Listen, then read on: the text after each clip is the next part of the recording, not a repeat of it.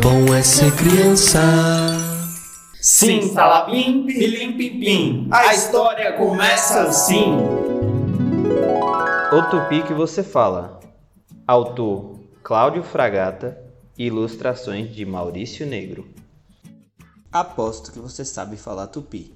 E eu provo aqui. Você entende quando dizem guri, jabuticaba ou jabuti? Sabe que bicho é quando falam sagui, tamanduá ou siri? Sucuri, jacaré, capivara, arara, urubu, tucano, paca ou tatu? Sabe que fruta é se falam caju, guaraná, pitanga ou maracujá? Sabe o significado da palavra abacaxi? Então, tudo isso é tupi.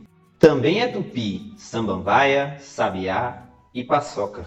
E piranha, taquara, perereca, taturana e peteca. Você entende quando falam pororoca ou faz cara de boboca? Se falam saci, você sente um arrepio e escuta um assovio? Viu como você entende tudo, sim senhor, sem precisar de tradutor?